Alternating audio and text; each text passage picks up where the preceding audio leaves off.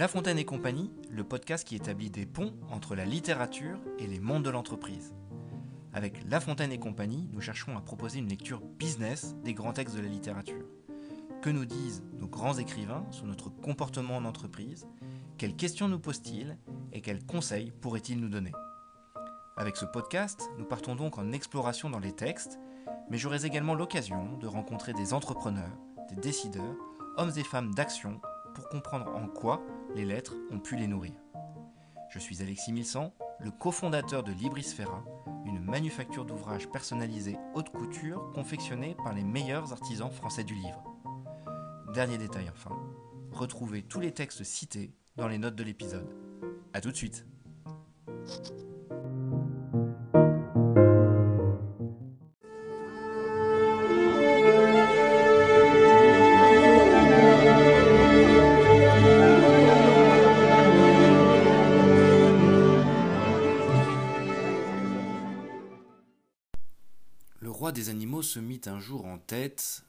giboyer. Il célébrait sa fête. Le gibier du lion, ce ne sont pas moineaux, mais beaux et bons sangliers, d'un et bons et beaux. Pour réussir dans cette affaire, il se servit du ministère de l'âne à la voix de Stentor. L'âne à Messerlion fit office de corps. Le lion le posta, le couvrit de ramée, lui commanda de braire, assuré qu'à ce son les moins intimidés fuiraient de leur maison. Leurs troupes n'étaient pas encore accoutumées à la tempête de sa voix. L'air en retentissait d'un bruit épouvantable, la frayeur saisissait les hôtes de ces bois, tous fuyaient, tous tombaient au piège inévitable où les attendait le lion. N'ai-je pas bien servi dans cette occasion? dit l'âne en se donnant tout l'honneur de la chasse. Oui, reprit le lion, c'est bravement crié. Si je connaissais ta personne et ta race, j'en serais moi-même effrayé. L'âne, s'il eût osé, se fut mis en colère, encore qu'on le raillât avec juste raison. Car qui pourrait souffrir un âne fanfaron?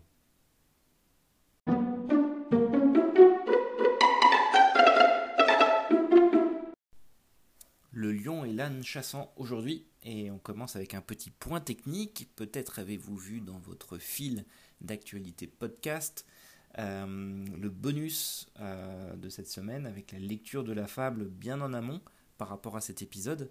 Euh, L'idée désormais c'est d'essayer de, vous proposer la lecture sans mérite du texte ou de la fable bien en avance par rapport à l'épisode pour vous permettre de vous familiariser avec le texte et de vous faire votre propre opinion, votre propre interprétation personnelle du texte qu'on peut ensuite comparer avec mes propres élucubrations. Euh, donc désormais, euh, l'idée est d'avoir le texte disponible en début de semaine et le podcast un peu plus tard. Voilà.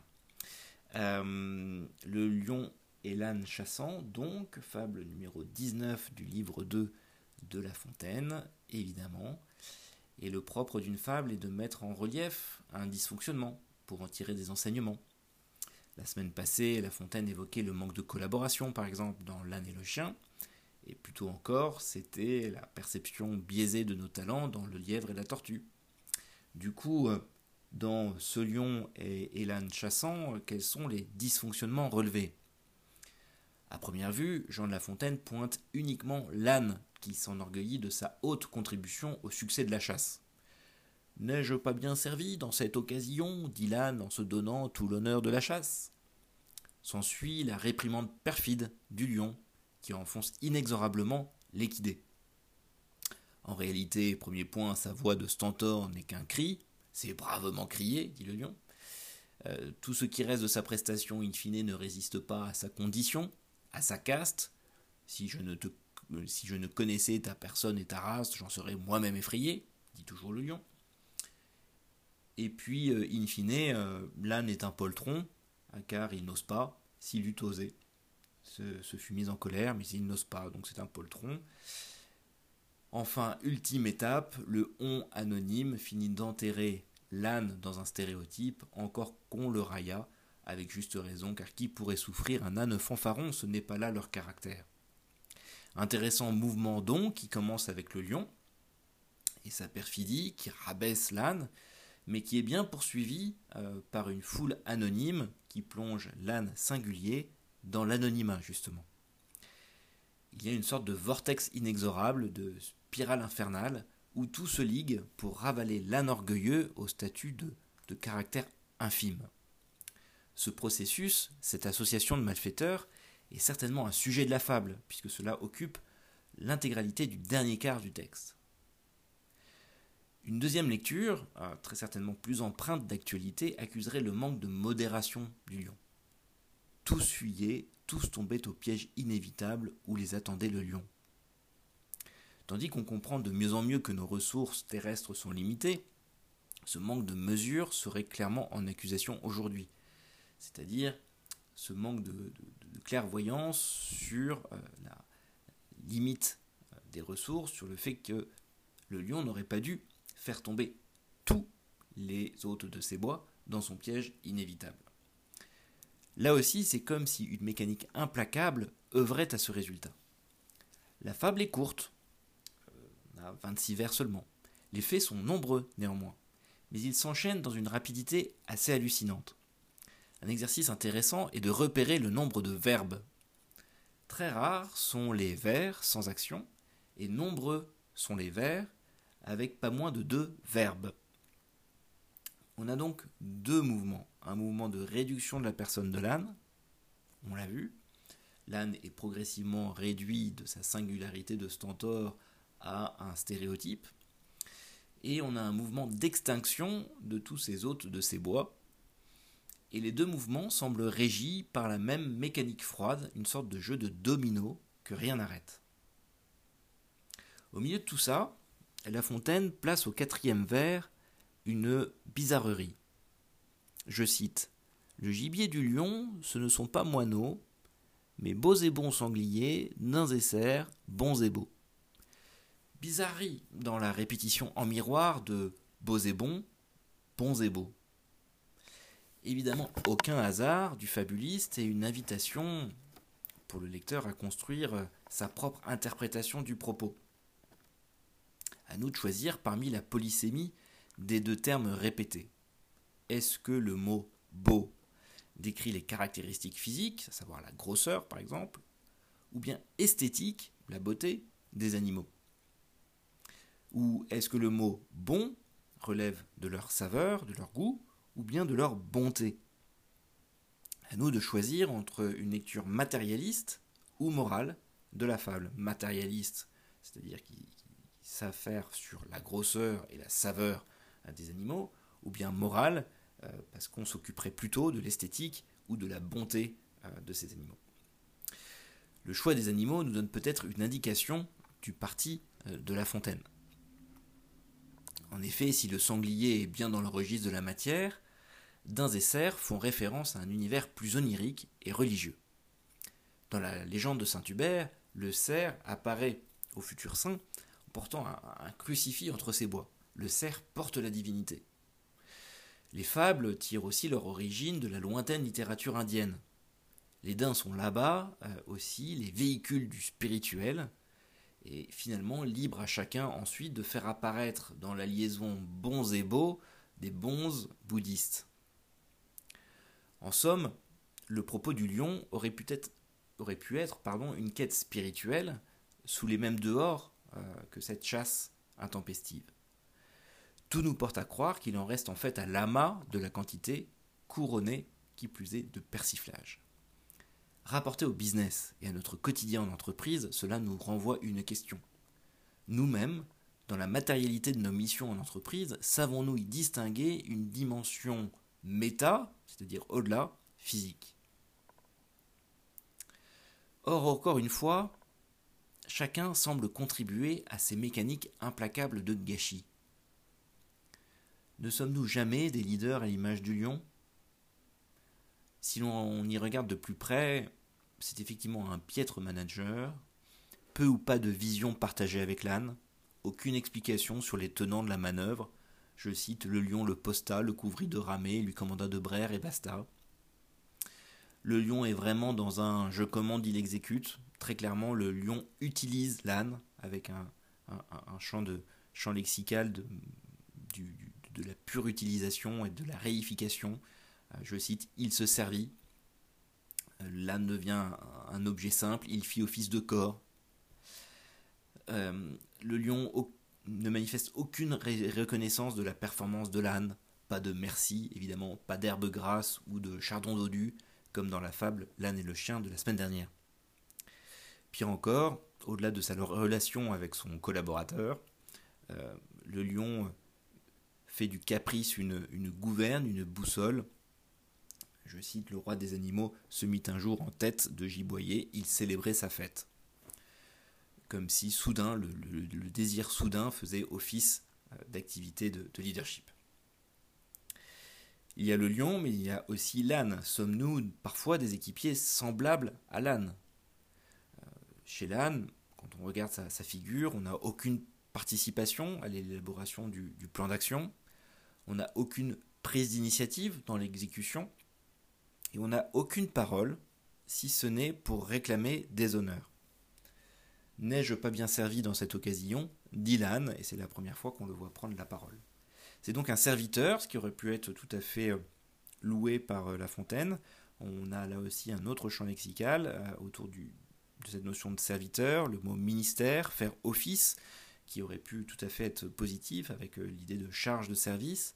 Et la question de la n'ai-je pas bien servi, qui est donc bien dans une position et dans une posture de service, mais c'est un serviteur mauvais car peu contributeur à l'élaboration du travail et finalement attentif surtout à sa petite personne, puisqu'il cherche les louanges de son commanditaire.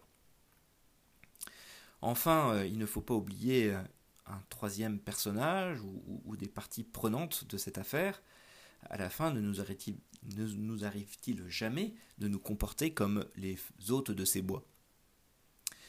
Ils agissent dans la peur, la frayeur saisissait les hôtes de ces bois, ils ne vérifient pas les faits, euh, ils ne vont pas voir sous la ramée quelle est la source de ce tintamarre, et ils ne collaborent pas, euh, ils ne s'entraident pas pour trouver une solution au péril, tous tombaient au piège inévitable où les attendait le lion.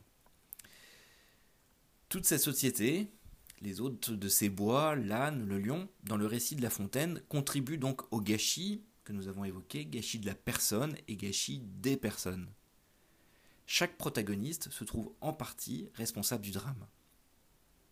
Dès lors, sommes face à une équipe qui perd. Ce que décrit La Fontaine, c'est en réalité le dysfonctionnement pour revenir à notre question première, le dysfonctionnement d'une équipe. C'était chouette de voir un lion faire équipe avec l'âne, et c'est annoncé dès le titre. Le lion et l'âne chassant. L'âne étant herbivore, on n'a jamais vu un âne chasser. Et donc ce participe présent venait unir dans l'action les deux protagonistes.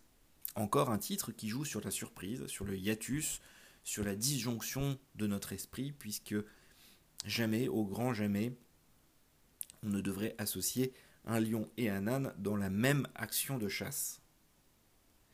Le hic, c'est que l'association coche tous les problèmes qu'un Patrick Lancioni énumère dans son best-seller The Five Dysfunctions of a Team, notez le magnifique accent anglais, dont le sous-titre en français est Une fable pour les dirigeants. Ce petit ouvrage s'est vendu à 3 millions d'exemplaires et est traduit en 30 langues. Que nous dit Lancioni pour Lencioni, toute équipe est sous la menace d'une succession de dysfonctionnements. Le manque de confiance entre les membres de l'équipe entraîne la peur du conflit. La peur du conflit entraîne le manque d'engagement. Le manque d'engagement entraîne l'absence de responsabilité collective. Et l'absence de responsabilité collective entraîne l'inattention en résultat. Curieusement, La Fontaine anticipe tout cela et nous pouvons reprendre tous ces éléments, ces cinq éléments, un à un et à rebours l'inattention au résultat, effectivement, ici, le lion et l'âne sont loin de se préoccuper de réussite collective. Le lion est centré sur son manger et sur son pouvoir, l'âne est centré sur son ego de stentor. Lencioni, lui, rappelle qu'une équipe devrait être collectivement attentive aux résultats de l'équipe et non pas des individus, et que c'est cela qu'on attend d'une équipe, ce sont des résultats concrets portés collectivement. L'inattention au résultat est créée par l'absence de responsabilité collective. Effectivement, on n'a pas ce sens dans l'association entre le lion et l'âne, ce sens de la responsabilité collective, c'est-à-dire cette capacité d'un coéquipier à venir faire un commentaire bienveillant, soit sur le succès, soit sur les points de progrès de son coéquipiers. Dans la fable, aucun débriefing entre les deux loustiques sur ce qui a fonctionné ou ce qui ne l'a pas. Aucun retour d'expérience, aucune évaluation, aucun point de progrès ou risque identifié. Cette responsabilité collective n'est pas portée par le manque d'engagement justement. Manque d'engagement, ce point est discutable dans la fable. En effet, le lion est à son affaire, il a l'air très motivé, et l'âne semble tout donner. Pour plaire à son roi, on a un âne qui fait sa rockstar sur la scène du Parc des Princes. Mais l'un et l'autre sont isolés et ne s'engagent pas dans une équipée commune. Dès lors, il y a effectivement peur du conflit, euh, sous-jacent du manque d'engagement. Dans cette histoire, on a un stentor herbivore qui collabore avec un carnivore. Donc la peur du conflit est légitime, mais elle est potentiellement à double sens, puisque le lion mate immédiatement toute velléité de puissance de la part de l'âne. La peur du conflit euh, jaillit dès lors qu'il y a manque de confiance. Oui, manque de confiance dans l'équipe, notons l'absence totale de vulnérabilité exprimée entre les deux comparses. Le lion ne ferait rien sans l'âne. Et vice-versa. Jamais la notion d'entraide quasi fraternelle, forgée dans un dessin commun, n'est évoquée. Or, pour revenir à l'ancioni, c'est bien la base de la confiance, c'est cette capacité à pouvoir dire en équipe une certaine vulnérabilité et ce pourquoi nous faisons pacte commun. On a donc, euh, curieusement dans cette fable, l'anticipation complète du best-seller de Lancioni, ce que nous avons vu comme des mouvements implacables de destruction de la personne réduite à un cliché, à un stéréotype, ou des personnes avec l'extinction sans mesure des animaux de la forêt, serait donc dû à un dysfonctionnement de la collaboration entre le lion et l'âne et plus largement dysfonctionnement de toute la société. Aussi, peut-être le, coaching de, Jean de La Fontaine aujourd'hui est-il une invitation à faire l'âne fanfaron, à sortir de nos caractères établis pour gripper ces mécaniques infernales. Encore qu'on le railla avec juste raison, car qui pourrait souffrir un âne fanfaron, ce n'est pas là leur caractère. La juste raison recommande de rester à la place assignée, d'obéir à l'ordre reçu. Finalement, la collaboration entre le lion et l'âne s'avère particulièrement efficace. La chasse est bonne, le lion sera probablement gracié, euh, pardon, l'âne sera probablement gracié par, par le lion. Mais c'est aussi parce que l'âne prendra l'initiative de passer du corps, il fit office de corps, à la fanfare, l'âne fanfaron, c'est parce que l'âne prendra l'initiative de mettre un peu de musique et d'esthétique dans son action qu'il éveillera le roi des animaux à la dimension qui lui échappe. Curieusement, cela répondrait à une demande peut-être inconsciente mais formulée du lion, qui célébrait sa fête. Pour célébrer une fête, on a besoin du fou du roi, du fanfaron, de la musique. On a aussi besoin des gens de bonne humeur, qui voient le positif, comme l'âne qui finalement se félicite de l'issue favorable de son brame. Si l'on en revient au monde de l'entreprise, La Fontaine nous encourage à être nous-mêmes, à puiser dans nos réserves pour sortir des caractères attendus. Dans le jeu, dans le jeu des personnages de la fable, peut-être nous encourage-t-il à ne pas craindre la fanfaronnade, au moins le pas de côté, pour corriger les résultats de l'équipe. Il nous dit que l'autorité est en attente de cette originalité, source d'innovation. Surtout, il nous montre l'exemple et prend lui-même le risque. N'oublions pas que c'est une bizarrerie qui, d'emblée, dès les, premiers vers, du texte, donne un sens nouveau à la fable. Dès lors, pour euh, la citation de la semaine, je retiens bien cette bizarrerie. Le gibier du lion, ce n'est pas moineau, mais beaux et bons sangliers, daims et cerfs, bons et beaux. Effectivement, deux vers, bien construit, mais, mais, bizarre, un petit concentré d'enseignements potentiels pour nos quotidiens en entreprise. Oui, le lion voit grand et embrasse beaucoup, mais en qualité de leader, peut-on lui reprocher? Ensuite, La Fontaine joue lui-même le jeu qu'il préconise en nous montrant que sa bizarrerie ouvre des possibles, ouvre de nouvelles significations. Enfin, il nous rappelle d'aller chercher l'au-delà dans la réalisation de nos actions au quotidien, dans notre mission d'équipe, il doit y avoir une vision qui tire notre dynamique collective.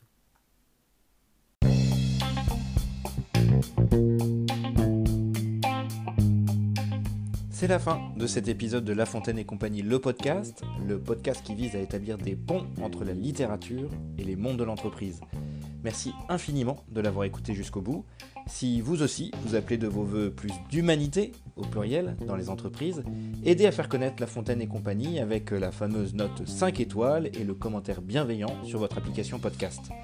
Un message pour nous faire progresser, rendez-vous sur le site de La Fontaine et compagnie, où vous pourrez également vous inscrire à la newsletter et recevoir ainsi chaque semaine des bonus complémentaires aux épisodes. Un immense merci et à la prochaine.